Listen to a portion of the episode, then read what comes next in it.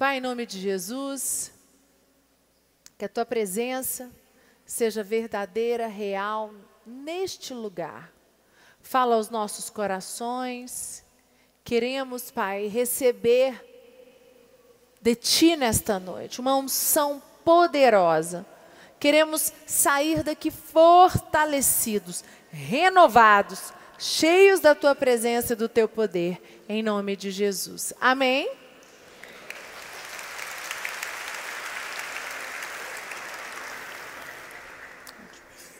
Eu quero continuar a palavra que eu ministrei na terça retrasada que eu estive aqui, aonde eu preguei sobre vivendo segundo a provisão. E eu quero continuar vivendo segundo a provisão parte 2.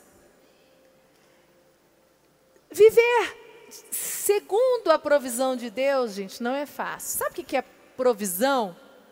É você estar debaixo da palavra e debaixo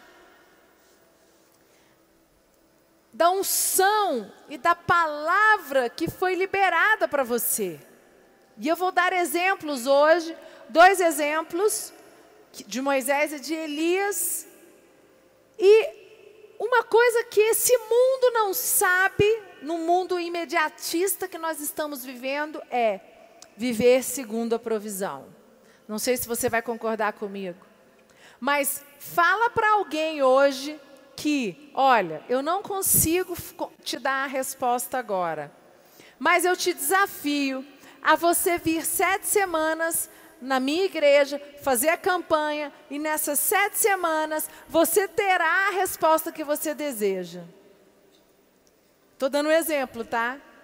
Quando você convida alguém para vir aqui durante sete semanas e ela tem que responder uma causa, ela tem que dar uma resposta para o chefe, para o trabalho, ou, ou algo na vida pessoal, ou algo na vida emocional. A pessoa fica louca. A ansiedade sobe lá a mil por cento. Sabe por que os casos de depressão e síndrome do pânico aumentaram absurdamente no século que nós estamos por causa do imediatismo. Ninguém quer esperar. Ninguém quer viver segundo a provisão. Viver segundo a provisão é quando Deus manda Moisés libertar o povo do Egito e diz: liberte este povo, passe com eles pelo Mar Vermelho e vá para o deserto. Meu Deus, como é que eu vou alimentar uma nação? E a Bíblia diz que eram mais de 400, 400 mil egípcios, certo? Não era mil, dois mil, eram 400 mil. Mais do que isso.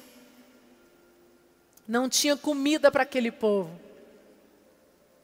Mas tinha uma palavra liberada para Moisés, que Deus tinha colocado ele como líder. Vá, leve o povo com você, faça com que o povo acredite, acredite que eu sou Deus e que eu não vou deixar faltar nada. É a mesma coisa de dizer, vá para Sara, venha fazer campanha de sete semanas aqui. Você chegou agora no final do ano, ainda não alcançou seus sonhos, não alcançou suas metas e o desespero vem.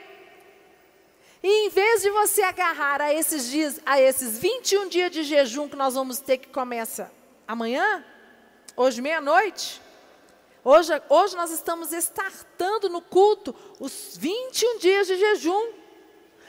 Aí você fala: não, eu vou estar debaixo da palavra. Deus me deu a palavra, Deus me deu a promessa, e eu vou crer que Ele me dará a provisão. Mas é difícil.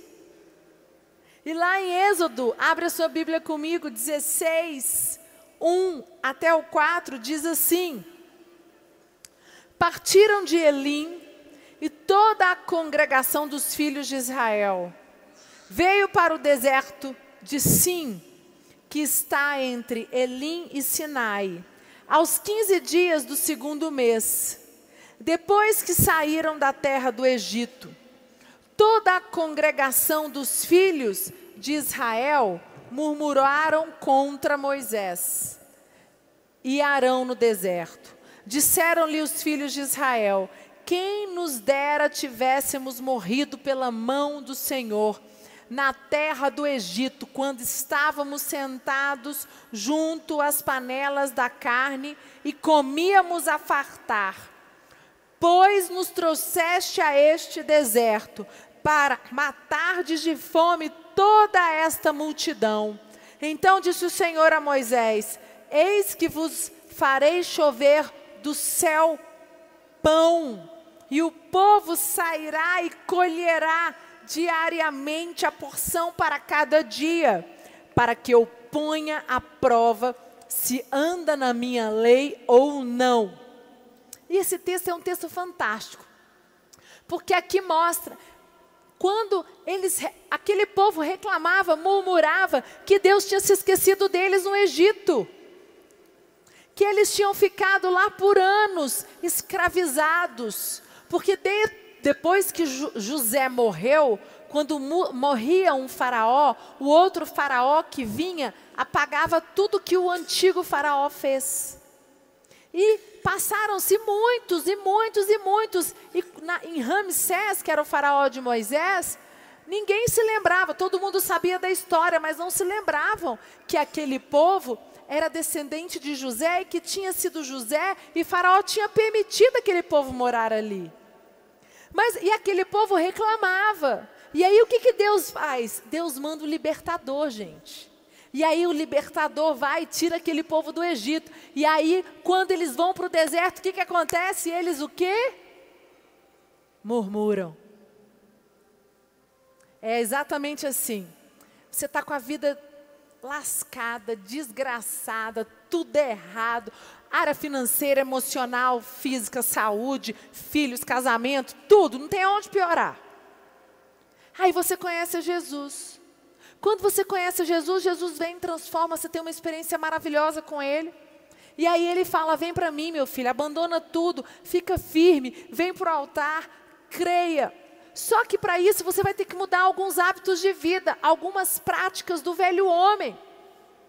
E aí, para mudar essas práticas, você vai ter que dizer não, você vai ter que desagradar. E aí você fica, vou, não vou, vou, não vou, vá, vem, eu vou largar, vou fazer, vou, vou colocar minha vida para Jesus, eu vou me doar, eu vou fazer o que eu posso, eu vou mudar, eu não vou mais mentir, eu não vou mais fazer coisas erradas, nem que eu tenha que ser demitido, nem que eu tenha é, que perder amigos. E aí você começa a passar um deserto tudo se fecha. E nesse momento que o deserto aparece para você, o que, que você faz? Murmura, murmura, murmura, murmura, reclama, reclama, reclama e reclama. Mas Deus deu uma palavra para você e disse: fica firme, eu estou contigo, eu vou dar a provisão. Foi o que Deus fez para aquele povo. Ele disse, ele disse assim: não se preocupe, eu mandarei um maná Todos os dias caía comida dos céus. E eles falavam: Eu não aguento mais comer esse maná, porque lá no Egito a gente se fartava de, de carne. A gente se, se fartava de comida nas panelas, mas reclamavam porque eram chicoteados, eram humilhados. Vocês estão entendendo, igreja? Então é muito doido. É assim, eu reclamo que eu não aguento mais ser escravo, mas eu reclamo também que eu não aguento ficar no deserto. E nós fazemos assim, não aguento minha vida lascada, trash que eu tinha no mundo, é, desesperadora, de opressão, de agonia, de tristeza e de confusão. Mas se eu venho para a igreja, eu tenho que abdicar das outras coisas para poder fazer um novo homem, uma nova mulher. Eu não aguento passar pelo deserto. Deus não pode me passar pelo deserto. Não pode, Ele me esqueceu. Se Ele está me deixando passar pelo deserto, é que Ele não me ama. Vocês estão entendendo? E isso é esquizofrênico. Como assim, gente? Agora, o que, que eu quero dizer para vocês? Deus não permite tempestade que você não suporte. Deus não permite você passar desertos que você não suporte, que você não dê conta de enfrentar. Eu estava lembrando esses dias do dia que eu fiquei, que o Davi ficou doente e nós fomos para o hospital. Ele estava com uma virose, cinco dias de virose em São Paulo. E aí o médico disse, só tinham feito todos os exames e faltava um exame e deu suspeita de meningite viral. E ele tinha um aninho. E o médico disse, mãe, nós vamos ter que fazer aquele exame de colher o líquido, aquela agulha daquele tamanho, colocar ele sentado. Você vai ter que ser forte nesse momento. E naquele momento eu falei: Meu Deus, eu deixei a minha família, eu deixei os meus pais, eu vim para uma cidade, uma terra que eu não conheço nada, que eu não tenho amigos, eu vim para cumprir uma missão, e aí tem um filho aqui, e de repente eu passo por esse deserto. Eu já estava tendo um deserto ministerial, porque eu tive que começar do zero, eu fui rejeitada, nós fomos é, rejeitados até em São Paulo. Foi muito difícil o nosso início lá porque as pessoas não, não nos conheciam e não queriam nos dar a chance de nós conquistarmos elas, porque eles estavam muito apegados ao ex-líder, normal. E ali foi um momento de deserto. Foram quatro anos de muito deserto em São Paulo. E nesses dois primeiros anos foram piores ainda, e principalmente quando eu perdi, quando eu passei esse momento difícil com meu filho. Ah, antes, detalhe, eu perdi o meu primeiro filho. Eu fiquei grávida e perdi com nove semanas. Tive um aborto espontâneo. Imagina. Eu fiquei desesperada, porque eu falei: é horrível você chegar lá para fazer o exame. Mãe, o coraçãozinho não bate mais. Aí você tem que entregar para Deus e falar: Senhor, está nas tuas mãos. E foi uma coisa atrás da outra. Lógico, logo depois eu fiquei grávida, tive o Davi, aí veio essa questão da meningite. E quando eu recebi o diagnóstico da meningite, eu fiquei muito desesperada. E meu Lucas falou assim para mim: O meu Deus é o Deus da provisão. O meu Deus não me mandou para São Paulo para que meu filho tivesse uma meningite e, eu, e, ele vai ter alguma sequela. Eu não aceito. Priscila, vamos ajoelhar aqui agora e vamos entregar a, a, a nossa vida e a vida do nosso filho nas mãos de Deus. E fecha a sua boca e nós vamos fazer um pacto. Você não vai murmurar, nem eu. Nós vamos dar glória a Deus em todo o tempo. Amém? Pergunta para mim, bispa, foi fácil? Não, foi muito difícil. Mas eu fiz. E dois dias depois, menos de, eles falaram, não sabemos quantos dias vocês vão ficar internados. De pode ser 24 a pode ser 7 dias. E em menos de 30 horas nos tinham liberado, fizeram os exames todos novamente. Davi não tinha mais nada e nenhuma sequela. Agora, glória a Deus. O que, que eu quero falar para vocês? Naquele momento eu tinha uma opção de murmurar, de reclamar, como o povo do deserto fez, ou acreditar na palavra do meu Deus, aonde ele disse: Vai, eu estarei contigo, eu te enviei. Quando Deus disse para você, saia dessa vida louca, saia dessa vida medíocre, quando Ele diz, vá para, vem para mim, comece uma nova história, mude os seus hábitos, mude os seus pensamentos, reconstrua o seu casamento, reconstrua a sua família. Ele não disse isso, não foi para te humilhar, para você vir e aí ele fazer você passar pelo deserto porque as pessoas pensam assim: Deus, Deus está permitindo tudo isso para que eu possa sofrer, que Deus é esse. Não, queridos. Deus não permite nada para o nosso, nosso sofrimento. Deus está permitindo a turbulência, a tempestade, para você aprender, porque Ele, está, Ele sabe do seu futuro Ele sabe que vão vir outras tempestades maiores e que essas de hoje são aprendizados para as, para as futuras.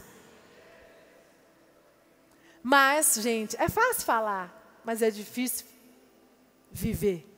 é difícil colocar em prática. Outro exemplo, Elias. Elias, ele teve três momentos muito importantes na sua vida. E eu quero dar um primeiro exemplo aqui do primeiro momento de Elias, eu não consigo terminar, vai ficar para a próxima também depois. É quando ele vai para junto do ribeiro de Queriate. Lá em 1 Reis 17, 5 e 6 diz assim: Foi, pois, e fez segundo a palavra do Senhor. Retirou-se e habitou-se junto à torrente de Queriate, fronteira ao Jordão. Os corvos lhe traziam pela manhã pão e carne, como também pão e carne ao anoitecer e bebia da torrente. Gente, vocês entenderam isso aqui? Deus mandou os corvos alimentarem Elias. Sabe o que eu estou dizendo para você? Quando você está debaixo da provisão, Deus manda nem que sejam os corvos te alimentar, mas Ele não te deixa passando fome, porque a palavra dele foi liberada sobre a sua vida. Amém. Sabe, o testemunho do Kelton, Deus tinha dado uma palavra dizimista, ofertante, e ele foi em cima da palavra para comprar o apartamento novo dele. A provisão Deus já tinha dado, agora ele tinha fé ou não, era uma decisão dele. A palavra já foi liberada para você. Sabe por que, que as coisas não acontecem nas nossas vidas? Porque nós não temos fé de ir adiante e tomar posse da palavra. Temos medo. Não queremos esperar a provisão de Deus. Elias, quando Deus mandou ele sair de Samaria, porque Samaria estava, era o rei Acabe. Não tenho tempo de contar a história toda. Mas estava, eles estavam reconstruindo Jericó, que tinha sido uma, uma cidade amaldiçoada. Deus tinha dado uma, uma direção: não reconstrua Jericó. Você pode ler no livro de Josué exatamente ele dizendo isso. Aquela cidade amaldiçoada. Eles foram lá e reconstruíram a cidade. Tava, o, o povo estava adorando outros deuses, ídolos, uma confusão rolando solta. O que, que Deus faz? Elias, chega, sai dessa cidade. Eu te quero lá em Kiriate. Vai embora agora. Eu não quero você, já deu.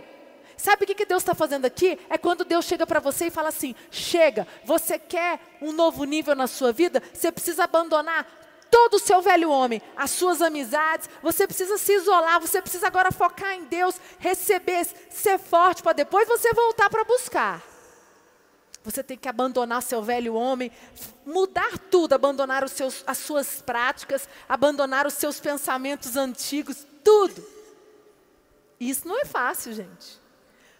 Aí Deus vira e fala: é tudo ou nada. Você vem comigo? Você quer? Então confia na minha palavra. Foi o que ele fez para Elias.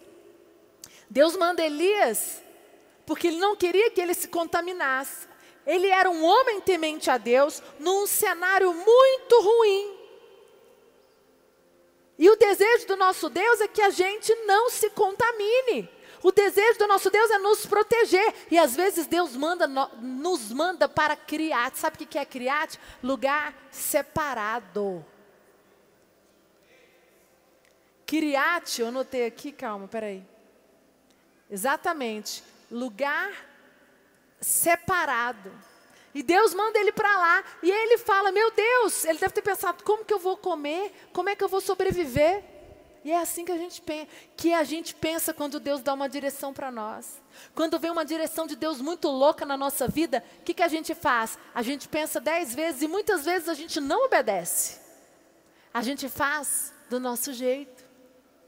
Mas a palavra de Deus já foi liberada e, e, e, o seu profeta, o seu pastor, o seu líder já te deu a palavra, mas você fala assim: mas é muito difícil. Se eu for para lá, se eu tomar essa decisão, se eu tomar essa atitude que você está mandando, como vai ser? Porque nós queremos ir no novo, mas nós queremos enxergar primeiro tudo.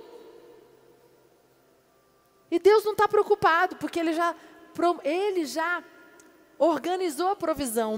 A provisão já está feita, já está organizada. Ela vai vir. O problema é que nós não acreditamos, nós não confiamos. Esses 21 dias de jejum são 21 dias de jejum para você se abster e depender da, da provisão de Deus. Tem pessoas que falam: não vou, sei se eu consigo fazer 21 dias de jejum, eu trabalho muito, meu dia é muito pesado, como que eu vou conseguir? A palavra de Deus já foi liberada dizendo: eu vou te sustentar. Você vai alimentar de mim nesses dias e eu, você não vai passar mal, você não vai morrer, mas eu vou abrir as comportas dos céus para vocês. Amém? E lá em 2 Coríntios 6, 17, 18 diz: Por isso, retirai-vos do meio deles, separai-vos, diz o Senhor, não toqueis em coisas impuras, e eu vos receberei, serei vosso Pai, e vos sereis para mim filhos e filhas, diz o Senhor Todo-Poderoso. Sabe? E Elias, ele foi obediente, ele não hesitou. E tem um detalhe muito importante aqui nessa história. Elias, ele poderia ter consultado o mordomo do rei, que era, que era é, eu anotei o nome dele aqui, Obadias. Era mordomo do rei e já tinha escondido e sustentado mais de 100 profetas. Vocês sabiam disso? E ele poderia ter, antes de ir para Criate, ele podia ter falado assim: não, calma, eu vou para Criate, mas eu vou contactar contactar o mordomo do rei, porque o mordomo do rei ele já protegeu outros homens de Deus, ele já protegeu mais de 100 homens, pastores, homens, homens de Deus, profetas. Deixa ele saber onde eu estou, porque se não acontecer nada, não mandar comida, falhar alguma coisa, ele não vai deixar, ele vai dar um jeito e vai me enviar comida. Certo? E é assim que nós queremos fazer. Nós queremos obedecer a Deus, mas a gente quer dar o nosso jeito. Não, peraí, antes de eu ir, eu vou lá no mordomo do rei. Obadias, vem aqui. E Deus não falou isso para Elias. Deus disse: vá. E o que Elias fez? Elias foi. Ele não foi em Obadias, ele nem chegou a falar com ele. Sabe por que, que Elias foi? Porque Elias foi na dependência da provisão de Deus. Elias não estava preocupado, não vou preocupar com o natural, eu vou obedecer. E lá em 1 Reis, eu não tenho tempo de abrir, 18, 4, mostra como os pedidos né, para Obadias, e que Obadias, lá no 18,3, temia muito ao Senhor. E ele sabia, Elias, que ele não estava dependendo de Obadias, nem de outro servo. Ele dependia somente do Deus Todo-Poderoso. Ele dependia somente daquele que criou os céus e a terra, daquele que criou os pássaros, daquele que criou os lírios, daquele que criou tudo que tem nesta terra. E ele foi embora. Agora eu quero te fazer uma pergunta, e hoje é diferente? Quando Deus manda você fazer alguma coisa, quando você recebe uma palavra e você tem que largar tudo para viver debaixo da provisão de Deus, o que, que você faz? Você faz como Elias ou você quer, você quer ir primeiro num Obadias, no mordomo do rei garantir? Sabe por que, que muitas vezes as coisas não acontecem nas nossas vidas? Porque nós não, não queremos estar debaixo da palavra do nosso Deus, como Elias ficou, e depender dos corvos trazer comida para nós. Porque para você depender dos corvos trazer comida para você, meu irmão, você tem que ter muita fé. Você tem que estar muito centrado e cheio do poder do Espírito Santo, dizendo: Eu tenho certeza que eu não vou passar fome. Sabe o que, que é isso? É quando você está numa tempestade, quando está faltando comida na sua casa, quando você está na desgraça do relacionamento, quando você está na enfermidade e o médico diz para você, só tem mais seis meses de vida, e você fala, não escuto, eu não vou ficar na dependência, eu creio na palavra do meu Deus, eu vou para a igreja, eu vou fazer campanha, eu vou entrar, eu vou mergulhar nas águas profundas, e Deus é Deus, Ele é o meu Deus Todo-Poderoso. Amém. Mas nós no mundo imediatista que vivemos, queremos ter um Obadias para garantir. E a minha pergunta é: você teria de coragem para, de ir embora? Se Deus falasse hoje com você, pega suas malas, vai embora.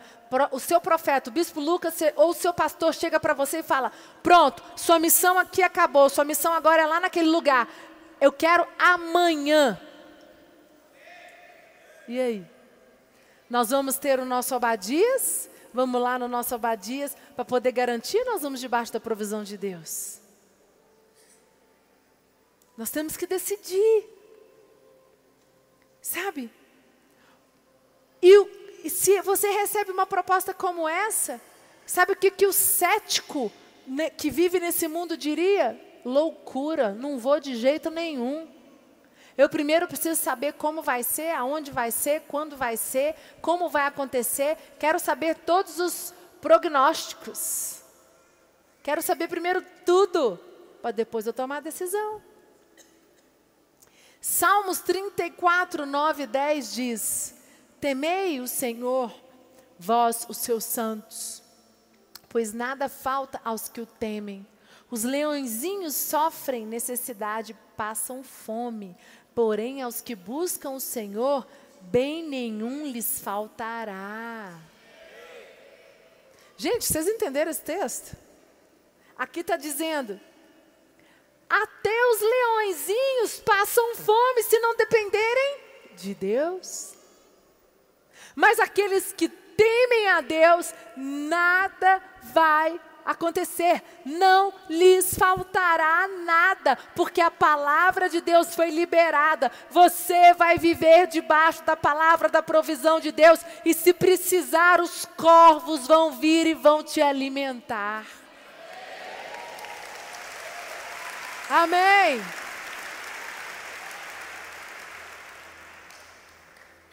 Sabe, gente, eu quero desafiar você para esse final de ano Faça nesse período de jejum, viva debaixo da provisão de Deus. Sabe, fala, Deus, eu passei o ano e o ano foi, algumas coisas eu conquistei, outras não. Mas eu ainda não mergulhei, eu ainda não estou debaixo 100% da dependência da tua provisão. Eu tenho tentado controlar tudo a minha maneira, e eu quero dizer para você, Enquanto você controlar a sua vida, enquanto você controlar as coisas do seu jeito, você não está dando espaço para Deus agir na sua vida. Aí você chora e fala: Meu Deus, o meu Deus não está agindo, lógico, não tem espaço. Você não vive de provisão, não tem espaço para o agir sobrenatural de Deus a Elias. Ele foi alimentado pelos corvos porque ele foi embora. Ele sumiu, foi direto para Kiriat, porque Deus queria separá-lo. Ele não foi nem Obadias que poderia ter escondido ele, poderia ter suprido ele.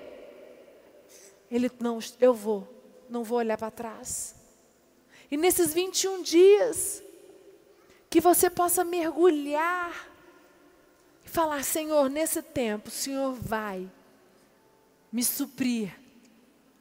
A provisão virá dos céus e eu vou encerrar este ano cheio, num novo nível, tomado pela tua unção, pelo teu poder. Amém, igreja?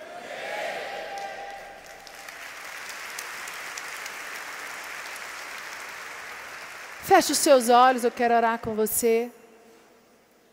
A equipe de louvor pode subir. Senhor Deus, Senhor, diante desta palavra, na tua presença, nós queremos ser, Pai, como Elias foi. Queremos sair da nossa zona de conforto. Queremos ouvir a tua voz. Queremos viver dependente da tua presença, da tua unção. A tua provisão, ela é necessária, ela é importante. Sem ela eu não sou nada. Senhor, mas que eu possa abandonar tudo o passado, tudo aquilo que o Senhor já me pediu. Existem coisas que o Senhor tem pedido para algumas pessoas aqui, mas vocês ainda não teve coragem, porque vocês têm medo. Enfrente este medo hoje, porque enquanto você não se abster disso, a unção não vem, a provisão não vem. E para a provisão vir, você precisa estar dependente do Espírito Santo.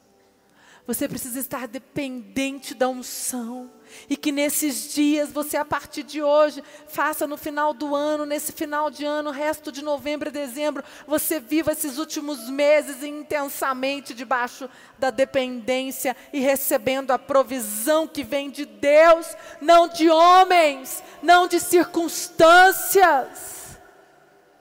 Em nome de Jesus. Amém.